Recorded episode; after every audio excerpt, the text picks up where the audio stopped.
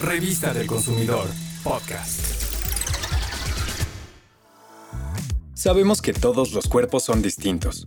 Sin embargo, hay algo que todos debemos tener presente. Cuidar nuestra alimentación y nuestro peso. De acuerdo con la encuesta nacional de salud y nutrición del año 2018, más del 39% de los adultos mayores de 20 años tenían sobrepeso, mientras que poco más del 35% de los niños de entre 5 y 11 años padecía también esta enfermedad. La obesidad y el sobrepeso se caracterizan por una acumulación anormal o excesiva de grasa corporal que altera perjudicialmente la salud e incluso pueden derivar en otras enfermedades. A inicios de la pandemia de COVID-19, en nuestro país hubo muchos casos de fallecimientos por complicaciones relacionadas con el sobrepeso, obesidad y otras enfermedades que están asociadas a ellas, tal como la diabetes, hipertensión y otras enfermedades cardiovasculares. La obesidad es una enfermedad crónica que se clasifica en tres tipos, el grado 1, 2 y 3. Para saber en qué grado se encuentra una persona, es necesario medir su índice de masa corporal, conocido como IMC.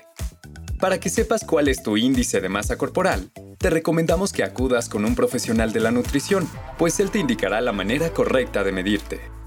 Además, será una guía para ti, pues te dirá lo que necesitas incluir en tus comidas, colaciones y cuidado general de la alimentación, todo de manera personalizada.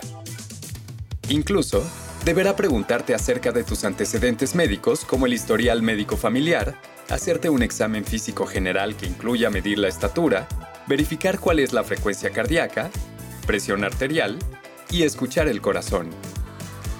Debes saber que puede pedirte estudios de laboratorio con la finalidad de saber cuáles son tus niveles de glucosa, triglicéridos, vitaminas, minerales y demás elementos a considerar. En la revista del consumidor 545 te compartimos algunos precios aproximados de estudios de laboratorio en distintas ciudades del país. Consúltalas y compara. Cuando vayas a comprar despensa, prefiere alimentos naturales, frescos y de temporada antes que los procesados, pues además de encontrarlos regularmente más baratos, están libres de conservadores y contienen nutrientes que son necesarios para el organismo. Ojo, no es que dejes de comer algún grupo alimenticio, porque debemos tener variedad. Solo es cuestión de aprender a comer las porciones normales y saludables para nuestro cuerpo. Lo que sí debes dejar de lado son las harinas refinadas, los azúcares en exceso y las grasas saturadas, pues solamente aportan calorías vacías, es decir, que no tienen ningún nutriente. Regularmente este tipo de ingredientes vienen en los alimentos procesados como los pastelitos, galletas y frituras. Por eso, es mejor no consumirlos. Ni se te ocurra hacer dietas milagrosas, pues además de que no funcionan igual en todas las personas, pueden tener consecuencias negativas para la salud. No caigas en publicidad engañosa de pastillas o polvos que te harán perder peso, pues solo perderás tu dinero y hasta tu salud. Lo ideal es llevar una alimentación variada que incluya frutas, verduras, cereales, leguminosas y alimentos de origen animal que no tengan grasa en exceso. El plato del bien comer es una guía muy útil para saber a cuáles grupos pertenecen ciertos alimentos y que de esa manera puedas combinarlos para tener una dieta balanceada. Para acompañar tus comidas, prefiere el agua simple. Evita el consumo de refrescos, jugos, néctares o cualquier bebida procesada, ya que en su mayoría, aunque en su envase muestren imágenes de alguna o algunas frutas, no te debes dejar llevar por ellas, pues lo que más contienen son azúcares. Cuando comes, ¿sueles tener la televisión prendida o pasar tiempo en el celular? Será mejor que dejes de hacerlo, pues es muy importante que cuando comas, esta sea la única actividad que realices. Solo así, tu cerebro se mantendrá atento a la sensación de hambre y saciedad.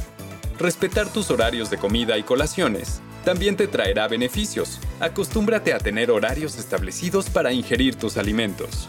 Como sabes, hacer ejercicio también es importante pues además de los beneficios físicos que tiene, ayuda a mejorar el estado de ánimo y reducir estrés.